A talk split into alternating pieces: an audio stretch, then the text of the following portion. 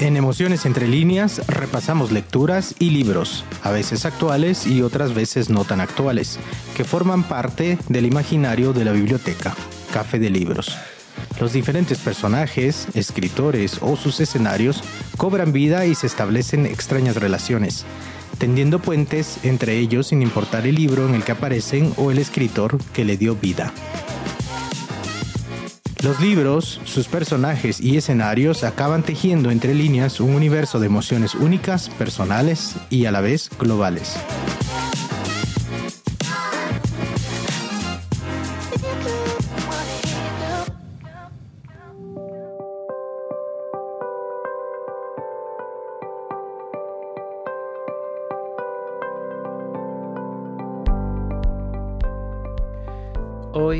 Emociones entre líneas, encantadoras y peligrosas, narrativas de mujeres espías.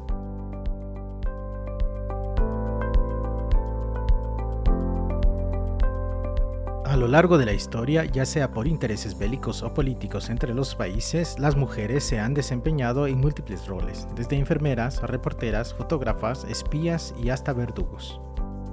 Sin embargo, su papel en la historia ha sido estigmatizado por el machismo arraigado desde siglos atrás, por lo que la feminidad fue utilizada por los gobiernos e instituciones como un arma para cumplir con misiones que implicaban recolección de información valiosa y clasificada, es decir, un arma de inteligencia y en algunos casos de seducción para realizar misiones de espionaje. A pesar de que el cine y la literatura han banalizado y romantizado el espionaje femenino a través de la imagen de la femme fatal, las mejores espías mantienen bajo perfil pero alto grado de inteligencia. Si bien el arte de la seducción es su mejor arma, esta incluye la capacidad de persuadir, interpretar diversos roles, audacia, resistencia, intrepidez, libertad sexual, habilidad para sonsacar y cooptar, destrezas que van mucho más allá de la belleza física que siempre ayuda.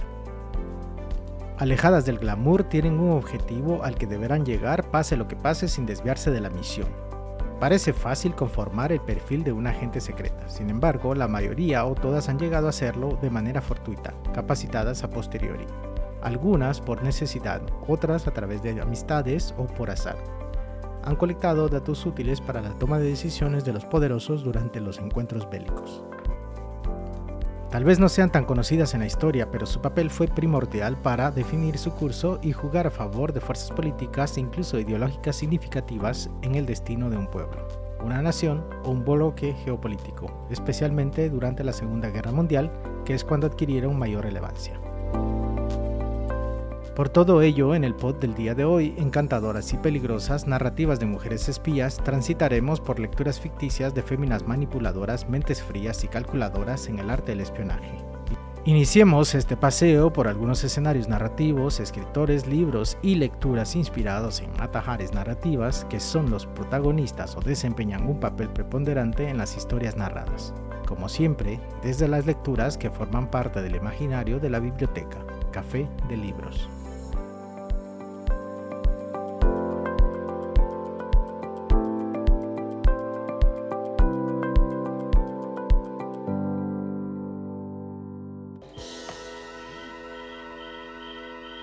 Me teníais preocupado. Creí que os había ocurrido algo.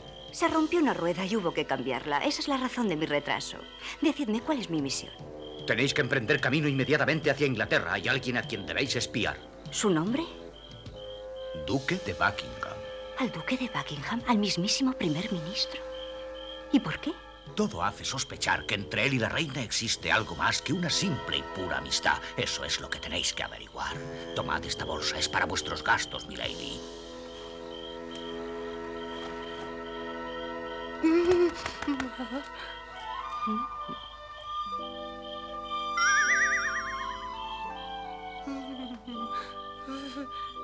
Es bellísima, digo bellísima.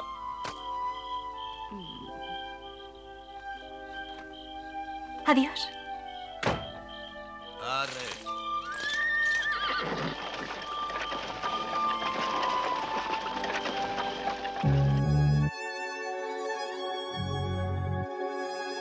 En la década de los 80, el estudio japonés de animación Nippon Animation realizó una serie de dibujos animados hispano-japonesa para la televisión titulada D'Artagnan y los tres mosqueperros, basada en la lectura con la que iniciamos nuestro paseo libresco de mujeres espías.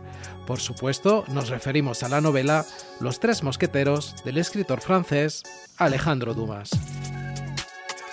Los Tres Mosqueteros es una novela del escritor Alejandro Dumas publicada inicialmente en folletines por el periódico Le Siècle entre marzo y julio de 1844.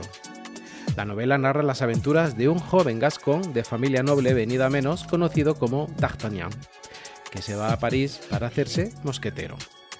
Los verdaderos mosqueteros son Athos, Porthos y Aramis. Juntos sirven al rey Luis XIII y se enfrentan a su primer ministro, el cardenal Richelieu, y sus agentes, Milady de Winter y el conde de Rochefort, para así resguardar el honor de la reina Ana. Y de esta novela de intrigas palaciegas nos interesa sobremanera la misteriosa figura de Milady de Winter. Ella es espía del cardenal Richelieu, uno de los grandes antagonistas de la historia. Su papel en la primera parte es la de seducir al duque de Buckingham, que es también el amante secreto de la reina Ana. El plan es frustrado por D'Artagnan y los tres mosqueteros, aunque la confrontación entre D'Artagnan y Milady se lleva gran parte de la segunda mitad de la novela.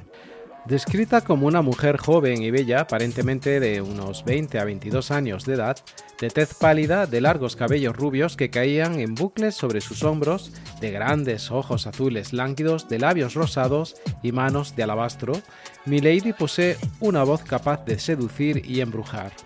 Siendo de origen francés, puede pasar por una inglesa nativa, lo que le facilita su labor de espionaje. La imponente imagen de Milady esconde un interior diabólicamente astuto, despiadado y cruel. Es implacable ni tiene remordimientos por sus innumerables fechorías. A menudo se le describe como demoníaca o espantosamente horrible en el instante en que ve frustrados sus objetivos. Como agente de confianza del cardenal Richelieu, cumplió con la misión de hacer asesinar al duque de Buckingham.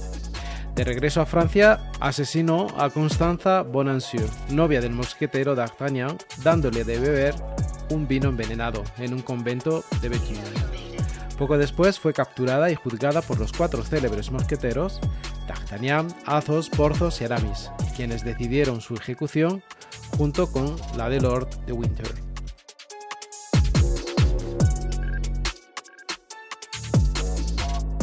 Escritor de novelas, folletines y obras de teatro, Alejandro Dumas nació en 1802 y falleció en 1870. Es uno de los autores más famosos de la Francia del siglo XIX y que acabó convirtiéndose en un clásico de la literatura gracias a obras como Los Tres Mosqueteros o El Conde de Montecristo, la preferida de Emociones entre líneas. De formación autodidacta, Dumas luchó para poder estrenar sus obras de teatro. No fue hasta que logró producir Enrique III en 1830 que consiguió el suficiente éxito como para dedicarse a la escritura.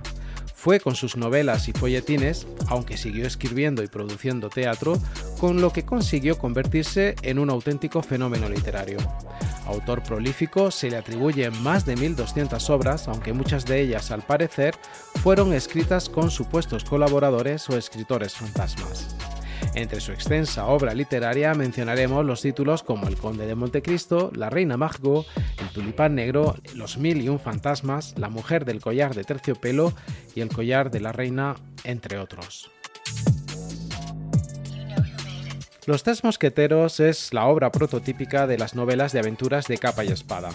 Tiene su continuación en dos títulos posteriores, 20 años después y El Vizconde de Bragelonne. Y aunque la misteriosa espía del cardenal Richelieu es ajusticiada en la primera parte, su letalidad se proyecta durante toda la saga, especialmente en el segundo libro, pues su hijo, Mordaunt, busca infructuosamente vengar la muerte de su madre. La condesa de la Fer, Milady de Winter, condesa de Shitfield, fue una espía implacable, encarna el prototipo de espía asesina que no se detiene ante nada ni nadie para conseguir sus objetivos, tan letal y efectiva como la espía fémina de nuestra siguiente parada literaria. Nuestra próxima lectura es otra novela de espías y de agentes dobles, cuya trama se desarrolla en la España golpeada por la guerra civil.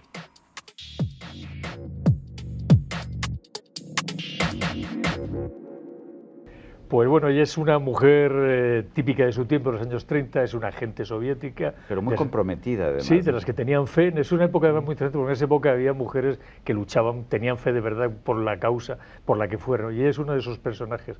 Ella es bastante, es una mujer dura, eh, que, bueno, que capaz también de, digamos, es el equivalente a Falcó en el otro bando, solamente que ella sí tiene fe. Él es un tipo incrédulo, él no cree en nada, él es un tipo sin, sin ideología, es un mercenario de sí mismo, pero ella no, ella es una soldado de una guerra, de una guerra que espera tener un futuro mejor para la humanidad. Y ellos están en lados opuestos, pero pues tampoco está esto para compartir cama alguna vez, ¿no? Bueno, son, eh, bueno en este caso, digamos, hay, una relación de amor-odio literal, físico incluso, hay, bueno, hay situaciones de violencia entre ambos. Son dos enemigos, pero que al mismo tiempo se encuentran el uno por el otro seducidos, con lo cual esa relación de enemigo y de y amor o de amor no sé si es amor exactamente no pero afecto sexo lo que sea crea situaciones que para mí como autor han sido muy muy interesantes Así se expresa el autor de nuestra siguiente lectura sobre la figura de una espía rusa comprometida con sus ideales y que entrelaza su existencia en una relación de amor-odio con otro espía de espíritu canalla. Nos referimos a Eva, una aventura de Lorenzo Falcó del escritor español Arturo Pérez Reverte. Marzo de 1937. Mientras la guerra civil sigue su trágico curso, una nueva misión lleva a Lorenzo Falcó hasta Tánger. Turbulenta encrucijada de espías, tráficos ilícitos y conspiraciones con el encargo de conseguir que el capitán de un barco cargado con oro del Banco de España cambie de bandera. Espías nacionales, republicanos y soviéticos, hombres y mujeres, se enfrentan en una guerra oscura y sucia en la que acabarán regresando peligrosos fantasmas del pasado. El espía Lorenzo Falco, que trabaja a las órdenes del almirante en el Servicio Nacional de Información y Operaciones, huye de noche por las calles de Lisboa, perseguido por dos hombres. A uno consigue matarlo, el otro huye. Y el contacto, que le ha dado una hoja con una serie de horarios de barcos e itinerarios, también acaba muerto. Todo esto, sin embargo, no evita que llegue a la cita con Brita Mura, una famosa actriz portuguesa. En Eva, el espía Lorenzo Falcó, una vez a salvo de su aventura lisboeta, recibirá un encargo importante que le llevará a Tánger. Mediar en el conflicto entre dos barcos, uno republicano, el Mount Castle, en el que el gobierno de la República intenta llevar unas 30 toneladas de lingotes de oro a la Unión Soviética, y el destructor nacional Martín Álvarez. En esta novela, el protagonista masculino, Lorenzo Falcó, se encuentra con su némesis Eva Neretva, alias Eva Rinkel una agente soviética. Eva Neretva es el contrapunto de Lorenzo Falcó, capaz de matar tanto o más como él, con más sangre fría si es preciso. Una mujer mucho más fuerte, mucho más dura, mucho más valiente que Falcó. Sus mentalidades son muy opuestas y si la relación que mantuvieron estos dos personajes en la primera parte de la serie Falcó fue turbulenta, en la segunda la violencia y una especie extraña de amor-odio aumentarán. Cabe mencionar que Eva es la segunda parte de la saga que Arturo Pérez Reverte inició con Falcó y continuó con Sabotaje.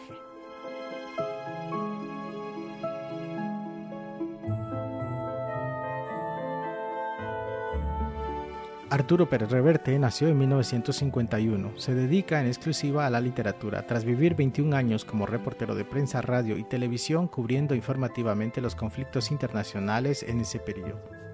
Como reportero, Arturo Pérez Reverte ha cubierto, entre otros conflictos, la guerra de Chipre, diversas fases de la guerra del Líbano, la guerra de Eritrea, la campaña de 1975 en el Sahara, la guerra del Sahara, la guerra de las Malvinas, la guerra de El Salvador, la guerra de Nicaragua, la revolución de Rumanía, la guerra de Mozambique, la guerra de Croacia y la guerra de Bosnia, entre otras muchas.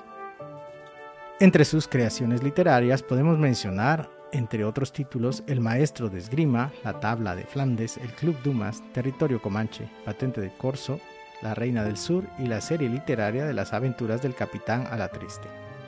La obra Carta Esférica fue referencia en el pod Leer te lleva lejos.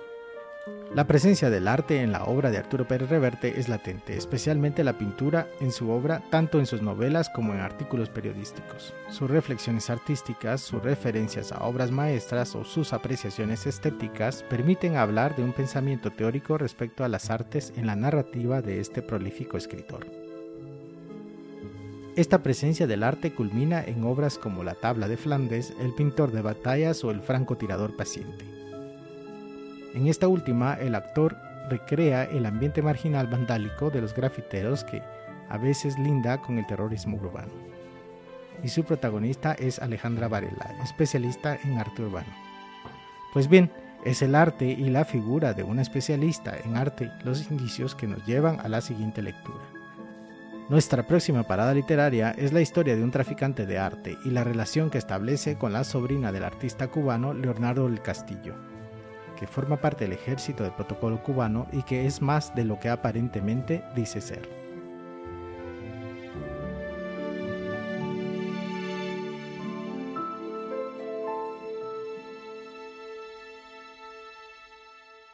Y te voy a decir algo, ahora sin risa, porque aunque los cubanos nos reímos de las desgracias, ha sido bien difícil enterarme y comprobar luego que los desmanes, las muertes, el acto vandálico ha sido de ambas partes, de la contra de las revoluciones, que, que, que la sangre ha corrido que mucha gente murió. mucha gente en el camino, en nombre de un ideal que era elástico, un ideal que era como un llaverito, mi ideal, tu ideal, y, y, Pero al final de cuentas tu personaje no tiene ideales, ¿o sí?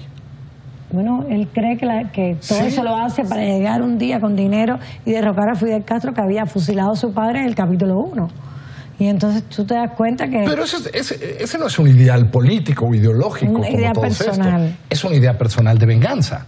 Pero es peor, porque te dice que es un hombre de izquierda. Le dice a mi editorial, tengo las cartas donde él pide que le pongan en la contraportada, que mis editores se negaron, que era un hombre de izquierda. Entonces, la izquierda es como un abanico. y lo cree, cuando te lo dice, él lo está creyendo. Y yo creo que, que, tiene una manera de proteger el arte y de amar la música y de, y de tratar de que la gente aprenda y de y becar a jóvenes, amigos que ni saben quién es, quién es él, es un viejito ya, y, y de, proteger determinados sectores donde, allá donde él va culturalmente, que tiene mucho que ver con pilares de la de, nuestros, eh, nuestras apuestas de la utopía social.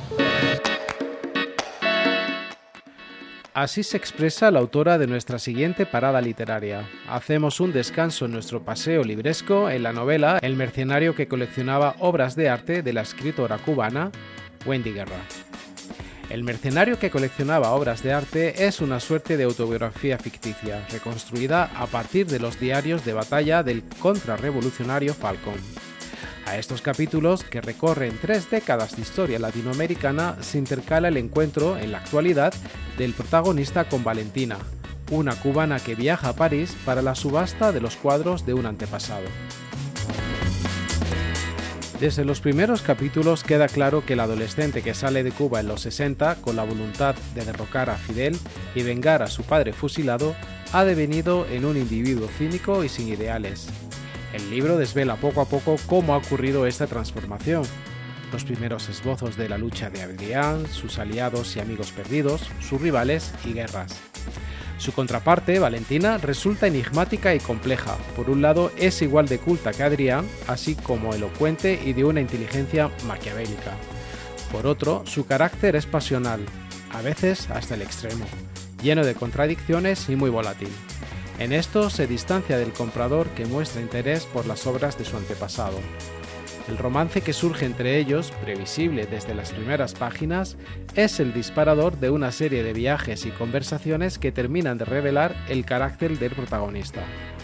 Los relatos intercalados de Valentina van de la mano con los embates amorosos, mejor dicho sexuales, que tiene. Valentina es compleja, enigmática, caprichosa y pasional, va pareja la inteligencia maquiavélica de Adrián, por lo que siempre hay entre ellos una tensión titánica que muchas veces se desahoga en embates sexuales que echan chispas.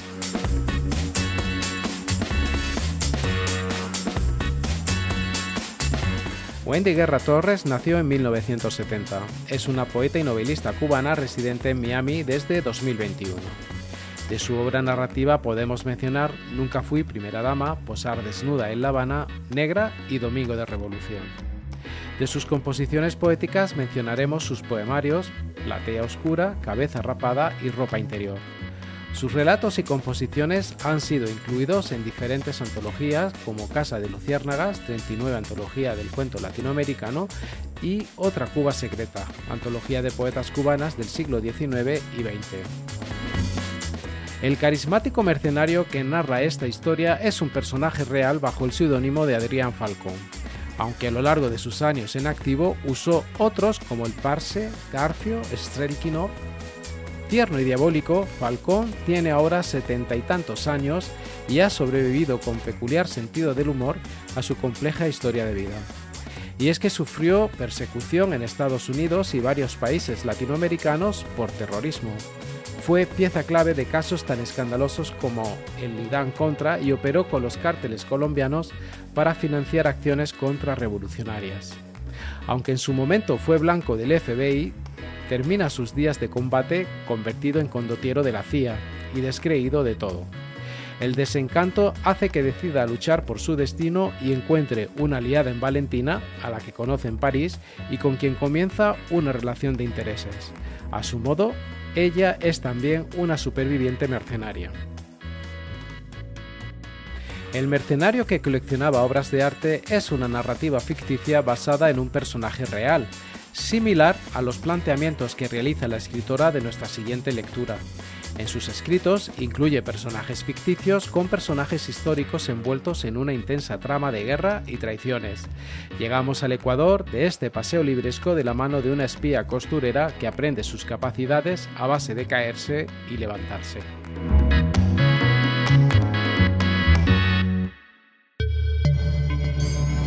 Esto es Emociones entre líneas, el canal pod de la biblioteca Café de Libros. Principio de la idea de volver a, a Siria era una especie de cerrar un círculo, ¿no? porque gran parte del tiempo entre costuras transcurría en Marruecos y una parte en Tánger, y fue precisamente Tánger el detonante casi para, para escribir esta segunda parte. En tu trayectoria hay un montón de personajes femeninos. A mí me lo dicen mucho los lectores y las lectoras, ¿no? Bueno, pues que agradecen este tipo de mujeres que son luchadoras, que son carismáticas, que, que, no son grandes heroínas al uso, ¿no? No, no son mujeres superwoman que nacen con grandes ambiciones, con grandes aspiraciones vitales. Son mujeres como somos todas. Reales. Reales. Yo intento que sean de carne y hueso, con sus sombras y sus, sus luces. Solo que a ellas en un momento algo se les cruza por delante en la vida que les trastorna el derrotero vital, ¿no? Y a partir de ahí ellas pues como caen o se fracturan o algo les pasa y tienen que emprender eh, todo un ejercicio de reconstrucción vital. Y, a lo largo de esa reconstrucción pues les va a pasar de todo, se van a encontrar con personajes distintos o algunos históricos, como es en este caso, algunos de ficción, con escenarios, con coyunturas, con momentos históricos. Así se expresa la autora de una entrevista realizada para el programa La Otra Agenda de un canal de televisión español, de la siguiente novela cuya protagonista es una joven modista española que acaba trabajando para los servicios secretos británicos. La siguiente parada literaria es Sira, de la escritora española María Dueñas. La Segunda Gran Guerra llega a su fin y el mundo emprende una tortuosa reconstrucción. Concluidas sus funciones como colaboradora de los servicios secretos británicos, Sira afronta el futuro con ansias de serenidad. Viaja hasta Jerusalén para acompañar a Marcus. Sin embargo, la situación política allí es convulsa y tras quedarse embarazada decide trasladarse a Londres con su hijo Víctor. El destino la obligará a reinventarse, tomar sola las riendas de su vida y luchar con garra para encauzar su futuro. El libro está dividido en cuatro capítulos principales y unos 80 subcapítulos narrados en primera persona. Cada capítulo está narrado desde un escenario, Palestina, Gran Bretaña, España y Marruecos. En Palestina, la protagonista intenta empezar una nueva vida, pero el conflicto judeo-palestino hace que deba dejar todo. En Gran Bretaña tiene que adaptarse a una ciudad nueva y devastada por la guerra. En España cambia la identidad para ser una corresponsal de la BBC. Trabajará como corresponsal en español para América Latina, permitiéndole acercarse a personajes cruciales e interesantes con el único fin de cumplir una nueva misión. También tendrá la oportunidad de conocer a la élite social española de los años 40 bajo un techo histórico que marcó la época, la visita a España de Eva Perón y el entorno social de Franco y Carmen Polo, un mundo completamente paralelo a la miseria que vivía el pueblo español. un turbulento Jerusalén comandado por los británicos, Londres y Madrid asoladas por la posguerra y un tanker más cosmopolita e intenso son los testigos de esta historia y abrazan el andar de Sira. Toda una bomba de tiempo social y política. En ellos afrontará desgarros y reencuentros, cometidos arriesgados y la experiencia de la maternidad. Sira Bonnard, antes Sira Quiroga, antes Arish Agoryuk, ya no es la inocente costurera que nos deslumbró entre patrones y mensajes clandestinos pero su atractivo permanece intacto. María Dueñas nació en España en 1964. Tras dos décadas dedicada a la vida académica, irrumpe en el mundo de la literatura en 2009 con El tiempo entre costuras, la novela que se convirtió en un fenómeno editorial. Sus obras posteriores, Misión Olvido, La Templanza y Las hijas del capitán, continuaron cautivando por igual a lectores y crítica traducida a más de 35 lenguas y con millones de ejemplares vendidos en todo el mundo. Cabe mencionar que la obra El tiempo entre costuras fue referenciada en el pod Lecturas de alta tensión. La protagonista de Sira, una vez finalizada su colaboración con los servicios secretos británicos, transitará por diferentes y variados escenarios como Jerusalén, Londres, Madrid y Tánger. En ellos afrontará desgarros y reencuentros, cometidos arriesgados y la experiencia de la maternidad. Pues bien, uno de ellos, concretamente Londres, es el escenario compartido con la protagonista de nuestra siguiente lectura. Finalizamos este paseo narrativo en la capital británica como escenario principal y con otra mujer espía contratada, al igual que Sira, por el Servicio Británico de Espionaje. Eh, yo creo que aporta no solo porque el periodismo, que es mi formación original profesional en universitaria, me ha permitido eh, contrastar los hechos. Si bien la, y la literatura me ha permitido ah, que esos hechos los pueda enriquecer con detalles, con información y además que las personas puedan concebir un universo que el periodismo no tiene. El periodismo tiene que ser por naturaleza, por esencia, por ética, objetivo y, y ceñirse estrictamente a los hechos tal cual ocurrieron. La literatura, por el contrario, al, permitir la incursión en la ficción, me permite recrear, de acuerdo a mi imaginación la imaginación de, los literatos, de los escritores, ese universo para que el lector no solo conozca los hechos, sino que además de eso pueda eh, ir más allá de los mismos hechos. Entonces invita a la reflexión, al conocimiento, a entender mejor la situación cuando estos eh, tienen todo este contexto que te da la literatura. Sin desmerecer, por supuesto, al, periodismo que cumple una labor fundamental, al, contrario. Yo soy un periodista y, yo, me, clasifico, me califico como un periodista que incursiona en la literatura. Así se expresa el autor de nuestra última lectura sobre el proceso de leer con la que llegamos al final de este trayecto literario. Nos referimos a la novela Los secretos de Elvira, eran tiempos convulsos del escritor peruano Hugo Coya. Eran tiempos convulsos en los que la vida se podía disipar tan rápidamente como la espuma que forma las olas al reventar contra los acantilados. Pero también eran tiempos en que se hacía historia y se definía el destino de la humanidad. Elvira de la Fuente Martínez, peruana de padre diplomático y familia caudalada, trazó su propio camino en una época en la que las mujeres no se les permitía la libertad de tan siquiera desear un destino diferente al impuesto por la sociedad. Tras huir a Londres desde París escapando de la ocupación nazi, su peculiar perfil y sus conexiones con la alta sociedad la convirtieron en una persona de interés para el servicio de inteligencia británico que vio en ella a una candidata ideal para desempeñar la arriesgada labor de agente doble.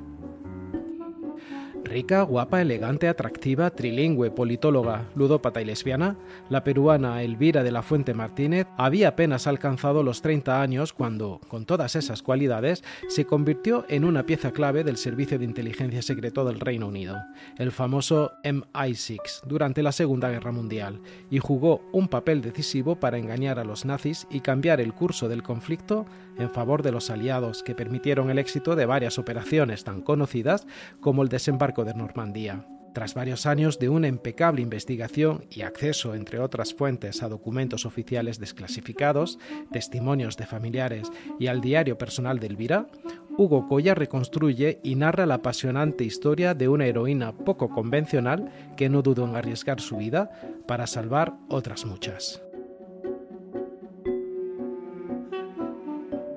Nacido en 1960, Hugo Coya es escritor peruano, periodista de investigación y profesor universitario. En la actualidad es presidente ejecutivo del Instituto Nacional de Radio y Televisión de Perú y miembro de la International Academy of Television, Arts and Sciences, EMI. Formó parte del equipo fundador de CNN en español, fue corresponsal y editor del Servicio Latinoamericano de la United Press International. Ha sido reportero, productor y director de diversos medios de comunicación tanto en Perú como en Brasil y Estados Unidos. Su título Estación Final fue bestseller de no ficción en Perú.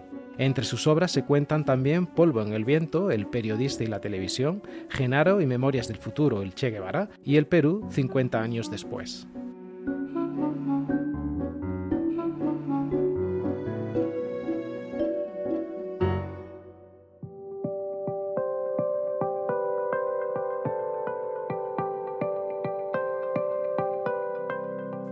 Este podcast sigue la estela marcada por los ya publicados Lecturas de alta tensión, Bajos Mundos y Escritoras que Matan y Escribir es un oficio peligroso, disponibles en las principales plataformas de podcasting.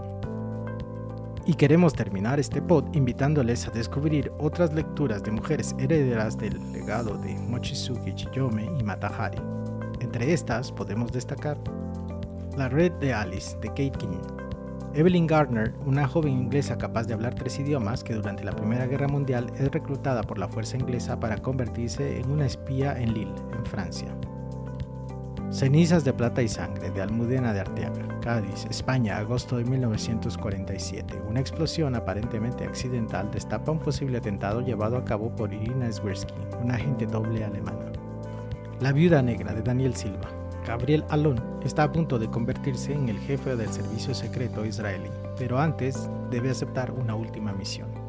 Contará con la ayuda de Natalie Mizrahi, que se hará pasar por un miembro del grupo terrorista ISIS para desbaratar los planes apocalípticos de Saladino. La princesa olvidada de Lauren Coughlin. Entre los grupos que forman parte de la resistencia en la Segunda Guerra Mundial se encontraba el Special Operation Executive un cuerpo franco-británico cuya misión consistía en infiltrarse en la Francia ocupada y sabotear las iniciativas de los nazis. Uno de sus elementos fue Noor un Isa Inayat Khan, una joven princesa india, poeta y excelente pianista. Operación Dulce de Ian McEwan, ambientada en los círculos literarios de Cambridge y Sussex, una joven ingenua combate una supuesta infiltración comunista en la Universidad Británica. ¿Quién es Vera Kelly? de Rosalind Nech, la protagonista trabaja en turnos de noche en una estación de radio cuando su ingenio rápido, su lengua afilada y sus habilidades técnicas hacen que un reclutador de la CIA se fije en ella. La espía de cristal de Per Cervantes. Taibe Shala no es una víctima más de la última guerra en los Balcanes. Es una mujer con el alma helada, una intérprete de las Naciones Unidas y periodista, una madre hecha de silencios, una espía, esta novela comienza con su extraña desaparición en Pristina, su ciudad natal, en 2019. El día de Hitler, de Elmore Leonard. Walter Schoen, un carnicero de Detroit de ascendencia alemana, pertenece a una red de espías dirigida por la misteriosa y aristocrática Vera Metzwan, que se dedica a enviar informes sobre la industria armamentística norteamericana a la Alemania nazi y dar cobijo a los soldados alemanes fugados de los campos de prisioneros en Estados Unidos. Espías en la sombra de Laurent Bachot. En plena planificación del desembarco aliado, Louis de Fontaine recibirá su primera misión, rescatar a un agente británico con información de alto secreto, que ha caído en manos nazis y asesinar al coronel Heinrich, miembro de la SS, que sospecha los preparativos del día D. La lenta agonía de los peces de Eric Fratini Havana Sinclair es una de las mejores agentes de los servicios secretos británicos y experta en terrorismo islámico. Es destituida de su cargo en la MI5. Apartada del servicio, es contratada por una compañía de seguros para investigar el asesinato de dos millonarios en un Bagdad ocupado por las fuerzas norteamericanas. Operación Dulce de Ian McEwan. En plena Guerra Fría, la joven estudiante Sabrina Fromm es reclutada en Cambridge por el MI5. Su misión, crear una fundación para ayudar a novelistas prometedores, cuya verdadera finalidad es generar propaganda anticomunista. Sin respiro, de William Boyd. En 1939, una joven de origen ruso era reclutada por los servicios secretos británicos. 37 años después, esta misma mujer le hace la entrega a su hija Ruth del primer capítulo de su historia secreta. Enviada especial de Jean Echenot. Un secreto un general conspirador y su secuaz, una moderna Mata Hari, una vieja gloria del pop a la que le acecha un pasado oscuro, un atracador vengativo, un hombre misterioso con una mancha en la cara en forma de mapa de Nueva Guinea, son los protagonistas de un complot contra el régimen norcoreano. La mujer que sabe guardar secretos de Elena Babilova, inspirados en la vida espía de la escritora, ofrece una descripción más realista y honesta de la vida y obra de los agentes de la cobertura profunda, los famosos ilegales rusos hasta la fecha. Una mujer sin importancia, de Sonia Purnell. Es la historia de Virginia Holt, una joven que trabajó con enorme eficacia para el Servicio de Operaciones Especiales británico, la Oficina de Servicios Estratégicos norteamericana y tras la Segunda Guerra Mundial en la recién creada CIA durante la llamada Guerra Fría. No sabes nada de mí, de Pilar Cernuda. Es un apasionante recorrido por las vidas de espías españolas. Mujeres espías. Ellas también han sido agentes, de Graciela Padilla. La autora plantea la invisibilidad de las mujeres espías a lo largo de la historia, o cómo ésta ha concentrado sus biografías en lo anecdótico y lo sexualizado. Mujeres espías, intrigas y sabotajes tras las líneas enemigas, de Laura Manzanera. Movidas por el patriotismo, idealismo, ansia de aventura, amor o venganza, esta obra es un trepidante recorrido por las andanzas de las mejores espías de la historia. Espías y traidores, los 25 mejores agentes dobles de la historia de Fernando Rueda, que dedica dos capítulos a mujeres espías, una heroína y traidora llamada Matilde Carré y Mata Hari, el falso mito de una prostituta de lujo. Agente Sonia, de Ben McIntyre. El autor accede a los diarios y la correspondencia privada de Ursula Kuczynski, alias Ruth Werner, alias Agente Sonia, una oficial del Ejército Rojo. Cubierta, mi vida al servicio de la CIA, Amaryllis Fox. Las memorias de esta autora cuentan la historia de sus 10 años en la élite de la clandestinidad de las operaciones encubiertas de la CIA, en búsqueda de los terroristas más peligrosos del mundo a través de 16 países, a la vez que contrajo matrimonio y dio a luz a su hija. La vida secreta de los extremistas. Cómo me infiltré en los lugares más oscuros del Internet de Julia Evelyn un relato en primera persona, un híbrido entre investigación rigurosa y periodismo de esta escritora, experta en terrorismo yihadista, que se infiltró en peligrosos grupos de radicales. El infiel que habita en mí, de Pilar Cebrián. La autora ha conseguido entrar en las cárceles más inaccesibles de Irak para entrevistar a europeos que se alistaron en el Daesh, en el califato del grupo terrorista Estado Islámico. Licencia para espiar de Carmen Posadas. La obra se centra en algunas de las mujeres que desde el Antiguo Testamento a la actualidad se dedicaron al arte del espionaje. Y antes de terminar, hagamos un breve repaso de algunos nombres de auténticas mujeres espías que brillaron especialmente a partir de la Segunda Guerra Mundial. Entre estas podemos mencionar a Michuzuki Chiyome, Vivió durante el siglo XVI y se dedicaba a entrenar y a preparar a mujeres espías, en medio de las cinco legendarias batallas Kawanakajima. Creó una academia para entrenar exclusivamente a mujeres en el arte del espionaje, sabotaje y guerra de guerrillas. Las primeras reclutadas fueron prostitutas y mujeres rebeldes en general, pues requería de gente con cierto carácter duro para convertirse en mercenarias, ya que los tiempos en Japón eran violentos. Matahari, cuyo verdadero nombre era Margarita Sell, fue una bailarina exótica holandesa quien alcanzó la fama a principios del siglo XX. Víctima del maltrato físico y psicológico en su matrimonio con un capitán alemán, tras su divorcio decidió vivir su vida sin ataduras, entablando relaciones con decenas de hombres del ejército de diferentes naciones durante la Primera Guerra Mundial.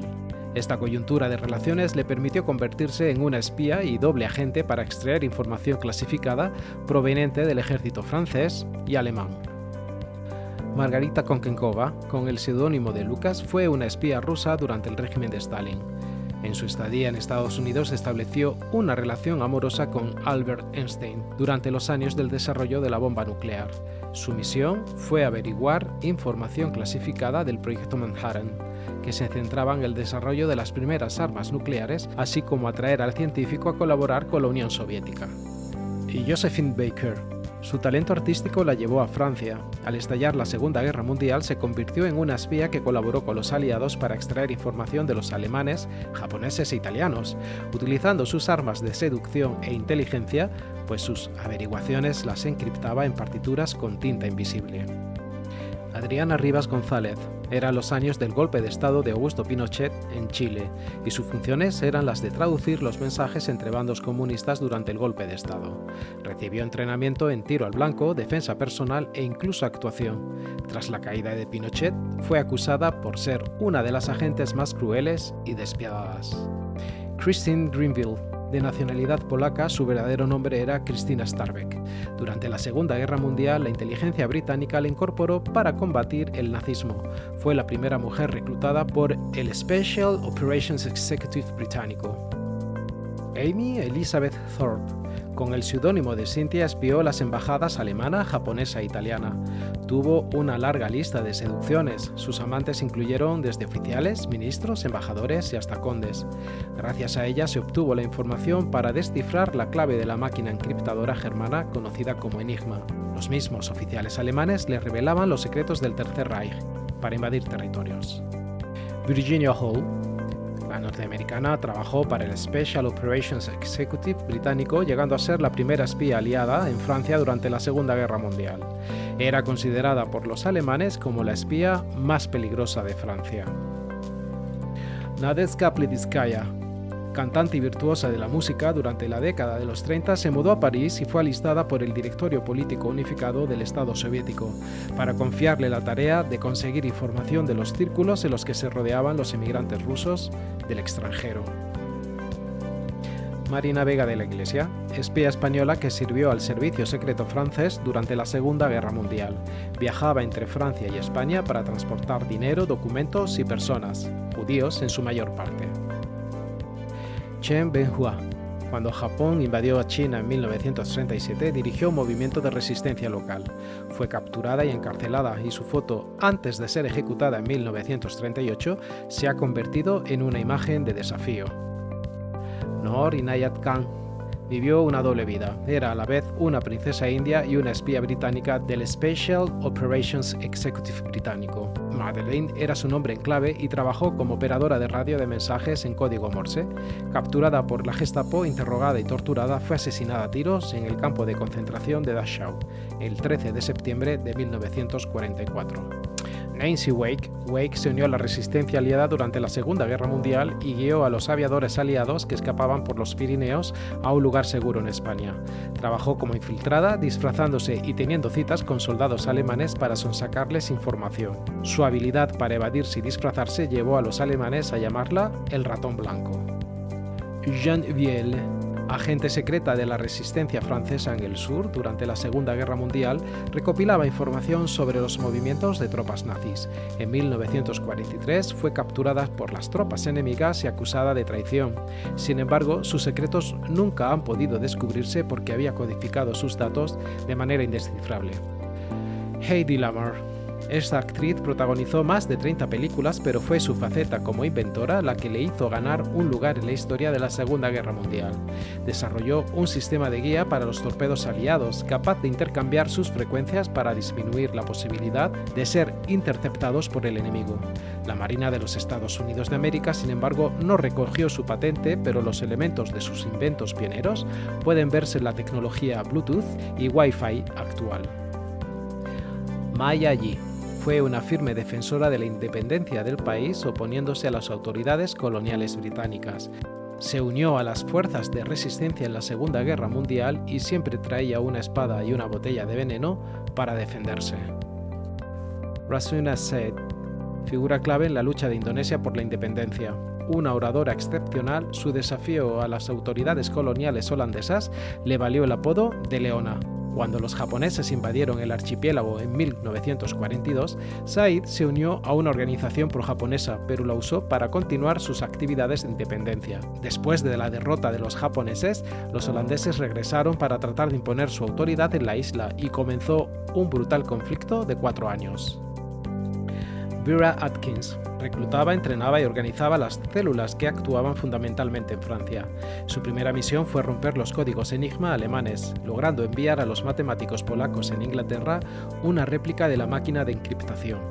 A pesar de sus esfuerzos, los cambios en el código impidieron que éste fuese descifrado de forma efectiva hasta el éxito del equipo de Alan Turing. Pearl Witherington Trabajaba como mecanógrafa en la embajada británica. Fue enviada a Francia con el nombre clave de Marie, bajo la identidad de una comercial de cosméticos. Allí trabajó como correo hasta que el jefe de su célula fue detenido. Junto a un coronel francés de la resistencia, organizó una red propia de partisanos en Francia. Eileen Nierne se unió al Ejecutivo de Operaciones Especiales en Gran Bretaña como operadora de radio. Transmitía mensajes de la resistencia francesa y organizaba la entrega de armas en la Francia ocupada.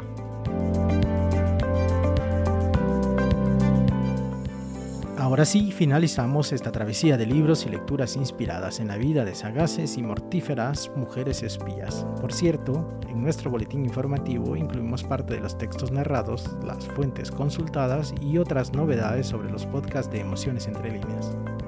Si desea recibirlo por correo electrónico, le invitamos a que se suscriba en nuestro sitio web labiblioteca.org en la opción Un podcast de libros. Muchas gracias a todas aquellas personas que nos escuchan en Ciudad de Guatemala, Jutiapa, El Progreso y Totonicapán en Guatemala, en Estados Unidos, concretamente en los estados de Virginia, Ohio, New York, Washington, Texas, California, Massachusetts y Pensilvania, desde Andalucía, Cataluña, Madrid, Valencia, Aragón e Islas Canarias en España, Hesse Alemania, Chihuahua, Yucatán, Ciudad de México, Tabasco, Puebla, Oaxaca, Estado de México, San Luis Potosí, Coahuila, Hidalgo, Michoacán y Guanajuato en México, Pichincha, Guayas e Imampura en Ecuador, Leinster en Irlanda, Ontario en Canadá, Francisco Morazán, Cotepeque, Santa Bárbara y Atlántida en Honduras. Nos volvemos a encontrar en dos semanas aquí en Emociones Entre Líneas, el canal pod de la biblioteca Café de Libros.